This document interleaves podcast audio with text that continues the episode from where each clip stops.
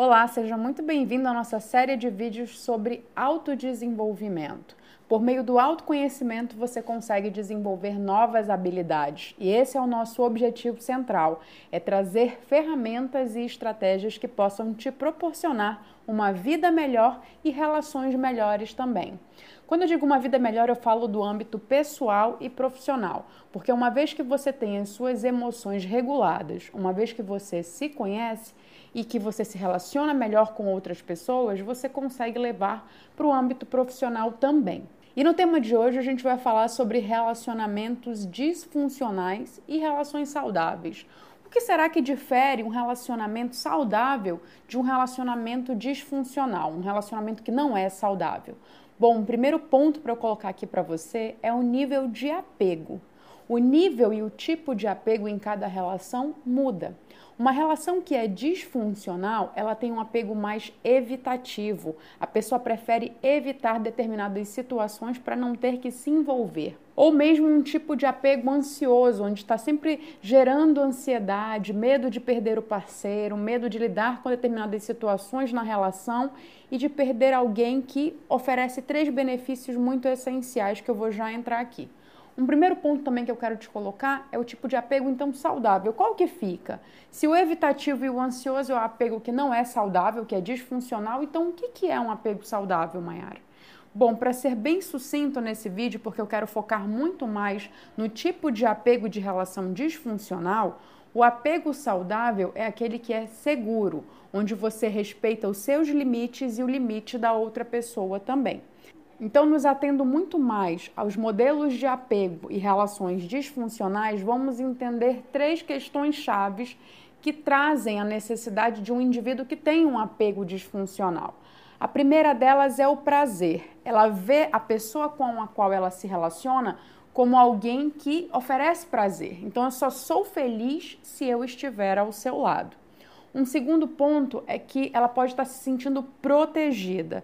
Então, aquela pessoa é um sinônimo de proteção. Logo, se eu estiver longe dela, eu estou desprotegido, seja fisicamente, seja emocionalmente. E o terceiro é de autorrealização. Eu só estou feliz, eu só sou feliz se eu estiver ao seu lado. E pior ainda, minha vida só faz sentido com você dentro dela. Então, esses três pontos em exacerbação é o que fazem com que uma pessoa acabe por desenvolver um apego disfuncional. Mas essa é a única parte central? Não. Lembra que essa pessoa, primeiro, ela vem com algumas deficiências pessoais. Eu falo muito sobre isso no vídeo de autoestima, autoconfiança e no vídeo de crenças também. Então, se eu sou uma pessoa que tenho crenças disfuncionais sobre a minha vida, crenças de desamor, de desvalor e de desamparo, eu vou levar essas crenças para as minhas relações. Se a minha autoestima está prejudicada, eu não tenho amor próprio, eu não consigo me estimar e eu encontro uma pessoa que me traz essa estima, que me traz essa sensação de realização, eu tenho a tendência a colocar nela possivelmente todo o meu afeto e minha projeção. Então essas questões elas vêm antes desse relacionamento. Esse relacionamento ele vem a ser um reflexo da forma como você está por dentro emocionalmente. Pode existir o aspecto de carência também? Pode existir. Eu tenho a necessidade tamanha de ter uma outra pessoa que muitas vezes vem dessas crenças centrais, especialmente de desamor, a falta de ter alguém que me ame. Quando eu encontro essa pessoa, eu quero tomar posse dela e mesmo a de desamparo. Eu não posso perdê-la. A minha vida passa a fazer um sentido diferente quando eu a possuo.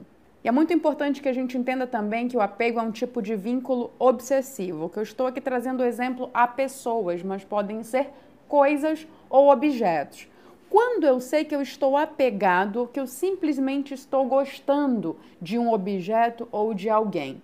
Bom, quando eu estou gostando e eu tenho controle sobre esse apego, é um apego ou, é, ou saudável ou um, um apego controlado, eu simplesmente consigo viver sem aquela pessoa ou sem aquele objeto. Já quando eu estou com um apego disfuncional, é como se eu não conseguisse viver sem aquela pessoa, sem aquele objeto, sem aquela situação. Nessa percepção, é, é bom que a gente compreenda a diferença entre necessidade e preferência. Não é porque eu arranjo um tempo separado na minha agenda para atender essa necessidade dessa pessoa ou para priorizar essa relação que eu estou apegado nesse modelo de apego disfuncional. Quer dizer apenas que eu estou ali colocando ela como uma prioridade na minha vida porque eu a amo, porque eu gosto de estar com ela. Agora, quando eu sinto a necessidade profunda de estar com ela a todo momento e os momentos que eu não estou, eu não funciono bem, o que é não funcionar bem, Mayara? É quando você não consegue se concentrar para ler um livro, é quando você não consegue trabalhar direito, você não consegue fazer as suas atividades se aquela pessoa não estiver por perto ou se a sua cabeça estiver o tempo inteiro te levando para aquela situação.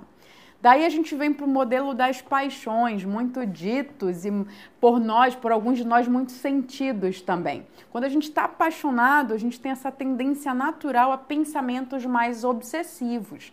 E aí você pode dizer, Mayara, mas nesse momento eu estou apaixonado, eu não paro de pensar nessa pessoa. Eu estou vivendo uma relação disfuncional não quer dizer isso. A gente vai ter dois modelos de paixões distintas: harmoniosas e as paixões obsessivas. A harmoniosa luta para ter aquela pessoa perto, faz de tudo para conseguir fazer com que aquela relação dê certo entretanto, sem enfrentar os seus próprios limites, os seus princípios e perder a sua saúde mental para manter aquela relação.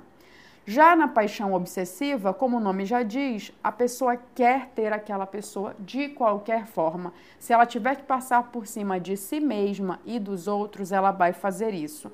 Inclusive, é um modelo de paixão muito mais possessiva, que requer controle. Você quer o tempo todo saber aonde a pessoa está, o que ela está fazendo, quando você vai vê-la de novo. Como eu disse antes, nesse modelo mais apegado, a pessoa não funciona bem quando ela está distante desse objeto ou dessa pessoa amada. Então, o que ela acaba fazendo? Ela acaba estando sempre insatisfeita, como se ela fosse uma pessoa insaciável. Se eu não estou com você, eu não estou feliz. E se eu estou, nunca é o suficiente. Parece que está sempre faltando. E aí você, quando está numa relação que sente que essa outra pessoa está sempre demandando tempo, demandando atenção, te ligando o tempo inteiro, querendo saber onde você está, você começa a ficar alerta e identificar princípios de uma paixão obsessiva ou de um apego disfuncional. Eu preciso te trazer aqui a clareza que todos nós temos apegos. Só que esses apegos eles acontecem de formas distintas. O apego ele é a forma que a gente tem de se relacionar afetivamente. Pode ser com a minha mãe, com os meus amigos, na minha relação amorosa, com os colegas de trabalho. O que eu estou querendo trazer aqui, a grande distinção, é justamente para o modelo seguro e para o modelo inseguro. Eu gosto muito de uma definição que fala que o apegado ele funciona como adicto. E a palavra adicto em inglês, addiction, quer dizer estar submetido a algo. Quer dizer que você tem um dono ou um amo. Imagina você estar se sentindo submetido a outra pessoa. E muitas vezes essa forma de submissão, ela não é somente passiva, ela pode ser ativa também. O passivo, ele vai fazer de tudo para estar com a pessoa amada, tentando ele sempre contornar as suas vontades para deixar com que a do outro prevaleça. Ele não coloca a sua opinião, muitas vezes silencia, porque ele tem tanto medo de perder o outro que ele faz todas as suas vontades. Já o ativo faz isso de uma forma muito mais controladora, tentando sempre saber aonde a outra pessoa está. É interessante a gente perceber uma outra distinção também no nosso modelo de apego, que difere conforme a personalidade, conforme a criação e conforme a leitura que nós fazemos do mundo. A personalidade, a nossa constituição, as nossas crenças, aquilo que a gente traz de dentro, que tem a relação com o mundo aqui fora e a nossa educação.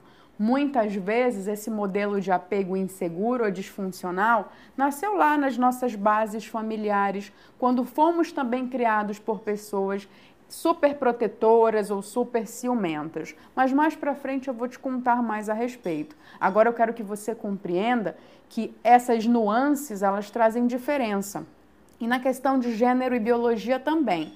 A mulher tem a tendência a ter muito mais apego emocional e o homem tem a tendência maior em ter o apego sexual. Já ao contrário, o desapego A palavra que vem de uma origem budista, que quer dizer não ter um amo, que é justamente o oposto do apego, é aquela pessoa que se autogoverna, ela é independente, ela tem autonomia emocional. Ela está com o outro porque ela prefere, porque ela tem vontade, mas ela não necessita do outro para garantir a sua sobrevivência. Não que o dependente necessite, mas ele acredita que ele necessita. Por isso que ele geralmente sufoca. Eu gosto muito de um, um desenho do Looney Tunes que é da Felícia. Ela traz o um modelo perfeito de uma pessoa apegada. Ela pegava os seus gatinhos, os seus bichinhos e ela abraçava até esfolar cada um deles. E ela dizia que era porque ela gostava muito. Quantas vezes a gente pode de repente ter se pego sufocando alguém por gostar demais dessa pessoa, não dando espaço para ela, o tempo dela, as vontades dela, a necessidade dela, porque a gente acredita que tá junto, que tá em cima, que está o tempo inteiro do lado, significa amar, significa gostar, significa cuidar. Mas a pessoa que tem esse desapego, tem um ponto relevante aqui, é que não é uma pessoa desinteressada. Muitas vezes a gente tem uma ideia de ah, livre, desapegado, é que não está nem aí, que não vai ligar no dia seguinte, que não tem interesse. Mas não, existe aqui um limiar muito tênue entre desapegado e desinteressado. O desapegado ele é autônomo, o desinteressado também, mas muitas vezes ele pode estar trazendo essa autonomia num formato de pseudo-autonomia. O que, que eu quero dizer com isso? Que não quer dizer que ele não seja apegado, é porque ele não está interessado. Então, nosso nível de interesse afeta os nossos apegos. Então, um desapegado, ele é aquela pessoa que consegue manter vínculos, que é interessado, mas ele consegue ali ter um limite. O desinteressado não, ele simplesmente não liga, não procura, não sufoca, porque ele não tem interesse nenhum. E aí eu quero te trazer aqui quatro características do que vem a ser então uma pessoa apegada numa paixão obsessiva.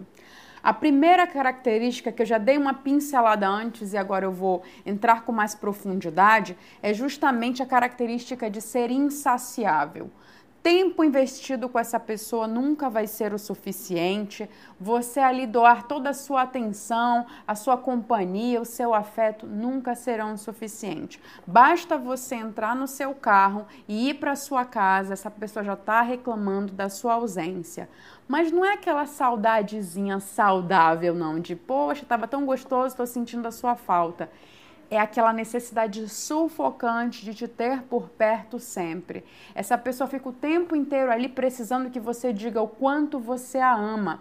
E se ela tem baixa autoestima, ela fica procurando formas de planejar o futuro para garantir que você vai estar permanentemente ao lado dela. E quando a gente for fazer isso, vamos programar aquilo, e vamos marcar aquela viagem, e vamos casar, então ela está sempre criando formas de garantir que no futuro você vai estar ao lado dela. Uma segunda característica da pessoa apegada é que ela não consegue manejar essa abstinência.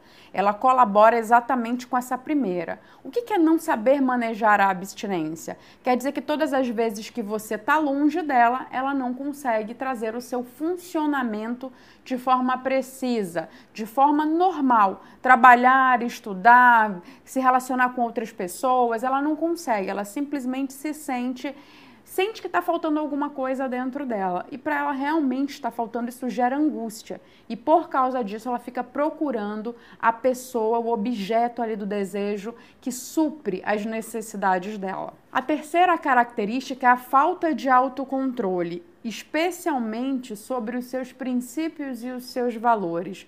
A pessoa que é muito apegada, ela se rende, ela entrega todas as suas necessidades. Ela deixa com que o outro conduza a relação. Ela não tem esse autocontrole de dizer, não, peraí, até aqui eu posso ir, a partir daqui eu não posso ir. E ela também não consegue ali argumentar e agir em prol dos seus princípios, dos seus valores, daquilo que ela acredita. Ela se deixa conduzir pela outra pessoa. Ela fica resignada naquela condição, naquela relação, porque ela tem medo de perder. E o quarto item, tão importante quanto os anteriores, é que a pessoa que ela é apegada, ela não consegue, ela não consegue lidar com a previsão de futuro que ela está vendo. Como assim, Mayara? Ela tá vendo que aquele comportamento, que aquela conduta não vai dar certo. Ela faz um cálculo do custo-benefício daquela relação e ela percebe que é muito pesado, que ela não vai conseguir pagar essa conta emocional. Entretanto, ela não consegue sair disso. É como se ela estivesse realmente numa areia movediça. Inclusive, tem aqui uma série muito interessante para eu te indicar que tem exatamente esse nome, Areia Movediça, de uma uma, um relato de uma protagonista que justamente se mostra dependente emocionalmente de outra pessoa. Eu nem vou te contar mais sobre essa série para não fazer spoiler, mas é muito interessante você perceber quando uma pessoa se sente incapaz de sair de uma relação e o que ela é capaz de fazer pelo outro quando ela tem essa incapacidade ou essa dependência emocional. Quero te trazer aqui também outros três cenários, além da relação amorosa, onde você consegue perceber um apego, essa relação desenvolvida de forma disfuncional. O primeiro deles é a relação pais e filhos. Quando eu sei que eu estou sendo disfuncional na relação com os meus filhos, Vou pegar as mães, por exemplo, mães que têm uma tendência a ser hiperprotetoras, que têm uma tendência a querer controlar ali a vida do filho. Por que, que uma mãe faz isso? Por que, que ela fica ali o tempo inteiro querendo controlar as mães que têm esse tipo de comportamento? Por que, que elas ficam o tempo inteiro querendo controlar cada passo do filho? Por que, que elas querem proteger a todo momento? Bom, essas mães são regidas por duas emoções essenciais. Primeiro, o medo.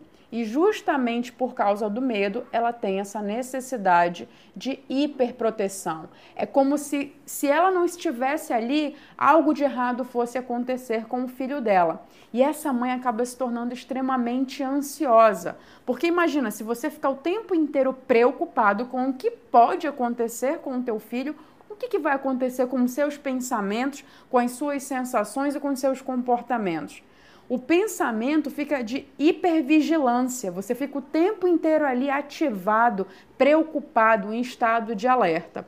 E a ansiedade, ela justamente é nutrida pelo medo do que pode vir a acontecer no futuro. O teu filho sai de casa para ir no shopping com os amigos, você já fica pensando que o pior pode acontecer. O teu filho sai à noite, digamos que ele já é um jovem adulto, e você fica o tempo inteiro com medo do que pode acontecer. O teu filho sai para estudar com os amigos, você fica o tempo inteiro com medo do que pode acontecer. Então essa hipervigilância acaba fazendo com que essa mãe fique ansiosa e ela é oriunda desse medo. A outra emoção que acontece com as mães é a culpa, a sensação de que não pode ter um espaço. Uma vez que eu tenho um filho, eu já não existo mais nessa relação. O meu filho ele passa a ser a prioridade única e absoluta. Essa mãe, ela sente culpa até de tomar um banho de forma tranquila, de ter a sua refeição de forma tranquila, de falar para o filho que ela quer assistir um filme, que ele fique lá quietinho no quarto dele, assistindo o filme dele também. Ela não consegue lidar com as suas próprias vontades, porque de alguma forma ela criou ali uma crença quando esse filho nasceu que ele era a prioridade única e absoluta da sua vida. Aí, olha só, vamos projetar aqui um cenário do que, que acaba acontecendo com essa mãe que depois é, tem esse filho aí crescendo, virando um adulto e que decide num belo momento o seu casamento. Essa mãe tem a tendência a sofrer da síndrome do ninho vazio. O que, que quer dizer? Ela fica extremamente angustiada, como se a vida dela perdesse o sentido e perdesse o valor com a ausência desse filho. Essas mães elas acabam ali acreditando que a sua vida perde o valor porque os seus filhos não estão mais com ela ali ao lado. Elas reduziram a sua existência à existência do filho, passaram a se realizar por meio deles, mas não só, a querer viver a vida com eles a todo momento. Outro ponto desfavorável que acontece também é que os filhos crescem, mas elas continuam tratando o filho como se fosse um bebê, como se fosse uma criança, porque na cabeça dela ela não aceita essa essa condição de que ele cresceu, de que ele evoluiu, de que ele vai ter suas próprias vontades. Ela entende que se ele quiser viajar e passar 15 dias fora é porque ele não gosta mais dela. Se ele quiser casar é porque ele não gosta mais dela, porque ela não está sendo suficiente. A tendência dessa mãe é que além de sofrer de uma ansiedade, ela possa sofrer de uma depressão também. Por isso acabar ficando muito triste e até isolada nesse momento de vivenciar esse ninho vazio. Se ela não procurar ajuda, se ela não conseguir compreender e separar a sua vida as suas necessidades psicológicas, relacionais da vida do seu filho, ela acaba por se anular. E aí eu trago as mães porque como essa necessidade emocional, essa sobrecarga muitas vezes vem delas, geralmente é o que acontece. Mas eu não vou deixar aqui os pais totalmente alheios à situação. Geralmente os pais, principalmente de filhas, né, de meninas, eles têm a tendência a serem muito ciumentos. E o ciúme é uma relação direta com a posse, com o controle. Eles entendem em algum momento, nessas relações disfuncionais, né, cabe aqui novamente ressaltar, eles entendem em algum momento que eles são a figura mais importante na vida das filhas e a única figura necessária em alguns momentos também. O que não quer dizer que isso também não possa acontecer entre mães e filhos. É também muito comum os relatos, né, de a namorada ligar para a casa da mãe, a mãe atender e falar: "Quem é você? O que que você quer com o meu filho?" Ou mesmo ela pensar que a mulher da vida do filho é ela e não a futura esposa ou a esposa. Então é muito interessante a gente perceber o quanto uma relação disfuncional, apegada, pode trazer esse tipo de problema. Levando para um outro cenário aqui, vamos falar de trabalho para a gente não pensar que o apego tem só relação com alguém, ela pode ter relação com algo. No trabalho, a gente vai trazer o termo workaholic. O que, que significa workaholic do inglês? É justamente o trabalhador compulsivo. É aquela pessoa que de alguma forma atribuiu todo o seu senso de importância e de valor ao trabalho. Ela acaba por anular ou até mesmo diminuir relações pessoais, interpessoais, de amigos, é, relações familiares. Então, ela entende tudo isso como secundário. A prioridade da sua vida é o trabalho. E por causa disso, elas trabalham 10, 12, 14 horas por dia. Mayara, mas eu estou muito dedicada ao trabalho nesse momento, eu não me sinto um workaholic, não me sinto um trabalhador compulsivo. Entenda, uma coisa é você estar muito dedicado ao trabalho de forma pontual. Você se envolveu num novo projeto, ou assumir um novo cargo, ou está querendo uma promoção e por causa disso você está se dedicando mais pontualmente.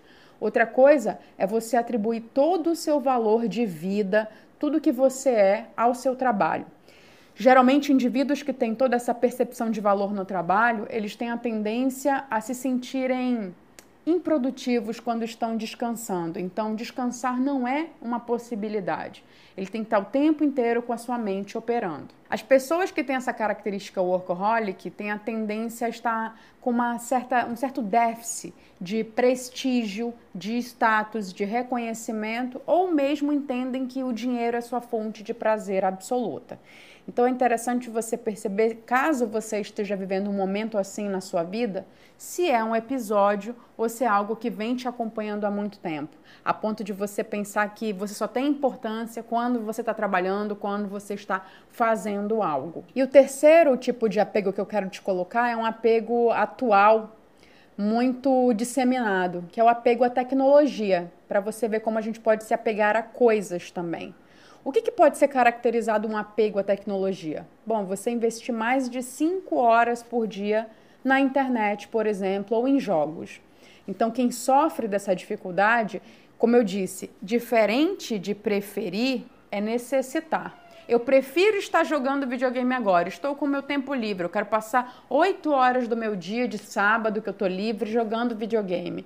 Outra coisa é você necessitar, como realmente um viciado necessita, como se você fosse conduzido por aquela situação, por aquele vício. Então, o vício à tecnologia, ele acaba fazendo com que muitos adolescentes venham a desenvolver a fobia social, que é a dificuldade em se relacionar. Se eu aprendo a me relacionar única e exclusivamente por meio das tecnologias, as minhas conversas, as minhas amizades são todas virtuais, eu tenho uma tendência a não desenvolver essa habilidade relacional. Os jovens que têm essa tendência, eu falo jovens porque é o mais comum da gente perceber e ver hoje em dia, eles costumam não conseguir desenvolver uma tolerância à frustração. Até porque quando algo dá errado, quando o jogo não tá bom, ele simplesmente desliga. Quando alguém não responde ou responde algo que ele não gostou, ele simplesmente interrompe aquele vínculo. Então ele consegue ali de uma forma muito líquida estabelecer as suas relações e não se colocando ali de frente a ponto de enfrentar realmente as suas frustrações. Poxa, não gostei da forma como esse meu amigo estava lidando com essa situação. Deixa eu conversar com ele e contornar. Essa disposição nem existe porque a frustração é algo intolerável. Outro ponto relevante também é o apego à velocidade, que é cultivado justamente no, no, âmbito tecnológico. E aí vem a síndrome do jaísmo, né? Síndrome do jaísmo, porque não é uma síndrome de verdade, mas é muito comumente falada hoje dentro desse ambiente da mente humana. O que é essa síndrome do jaísmo? É tudo para ontem, é tudo para já. Demorou 15 segundos para carregar, tá muito lento. Então, com essa necessidade tecnológica de agilidade, a relação com o tempo também vem mudando nessas novas gerações. A necessidade que tudo seja muito muito rápido, muito instantâneo, eu acabo não tolerando e não tendo também paciência. Então, além do déficit na frustração de não saber ouvir um não, de não saber contornar relações difíceis ou situações difíceis, eu também quero e quero para agora. Logo, a paciência não é desenvolvida. A minha relação com o tempo e com a espera não é desenvolvido. Então a gente não tem o desenvolvimento da resiliência também, dessa capacidade de cair e levantar, onde eu não só caio e levanto, como eu extraio um aprendizado, que na verdade o nome certo é neuroplasticidade, né? Quando eu caio, levanto, mas eu levanto num nível superior, aprendendo algo com aquela dor, com aquele sofrimento. Então, como que eu vou desenvolver essa neuroplasticidade se os vínculos são tão líquidos, banais, superficiais, quando eu não gosto, eu simplesmente afasto para o lado. O recomendado, se você tiver um jovem assim em casa, ou se você for um jovem está sentindo que a necessidade do jogo está muito mais forte que você, que você está realmente muito apegado a essa condição, é que você faça um detox, que você reduza o seu tempo frente à tecnologia. Por quê? Para que você não seja conduzido por ela, para que ela seja algo elegível para você. Agora eu quero, agora eu não quero. Você não está ali sendo manipulado por aquela condição. E aí eu quero fechar aqui com um ponto muito relevante, né? Ao mesmo tempo que hoje a gente percebe as relações muito líquidas, as relações muito superficiais que começam e terminam de uma hora para outra, a gente também percebe esse apego e essa dependência emocional do não querer soltar. E aí eu deixo aqui uma reflexão.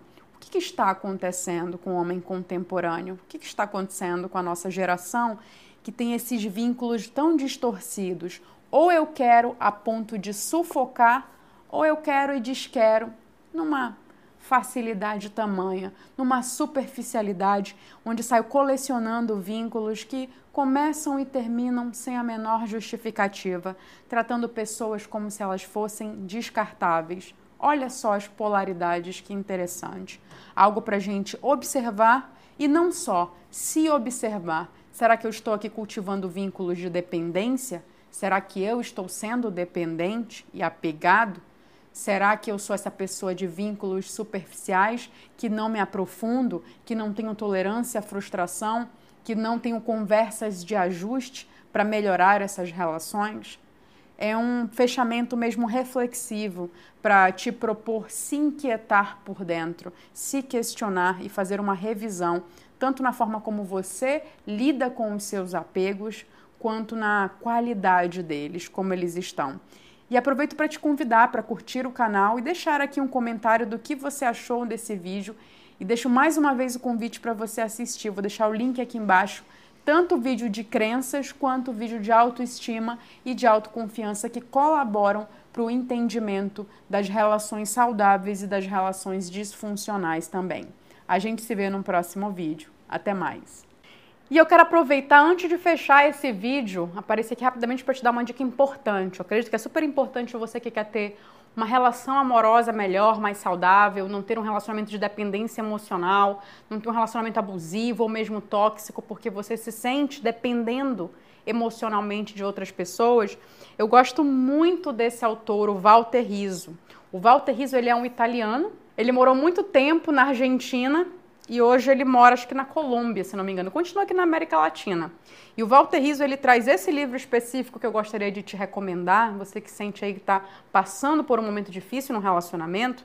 E o nome do livro é Amar ou Depender como superar a dependência afetiva e fazer do amor uma experiência plena e saudável.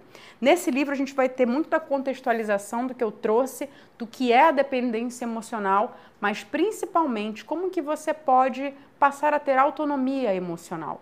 Muitas vezes quando a gente se vê num quadro de dependência, a gente só quer se afastar da dependência, mas a gente não sabe para que direção a gente vai? Tá, eu vou me afastar da dependência e vou em direção aonde? É como alguém dizer assim, eu quero deixar de ser gordo. Eu quero deixar de ser gordo, mas eu quero fazer o quê para construir uma relação melhor com a comida, ser mais saudável, ser magro, enfim. Você saber também para que caminho você quer seguir. Então esse livro ele não só aborda a questão da dependência afetiva, como ele também te traz pilares para executar ali no passo a passo o que você faz para ser mais autônomo emocionalmente. Então quero recomendar uma boa leitura. O bom é que ele é um livro assim, tipo guia de bolso, bem pequenininho. Eu adoro as obras dele. É um livro pocket mesmo, você encontra aí na Amazon, por exemplo. E aí você vai poder trabalhar aí só o seu coração, que pode estar machucado, ou mesmo se você está solteiro, você pode aí se nutrir do que é uma relação saudável para quando você iniciar essa relação você já saber o caminho a seguir. Boa leitura!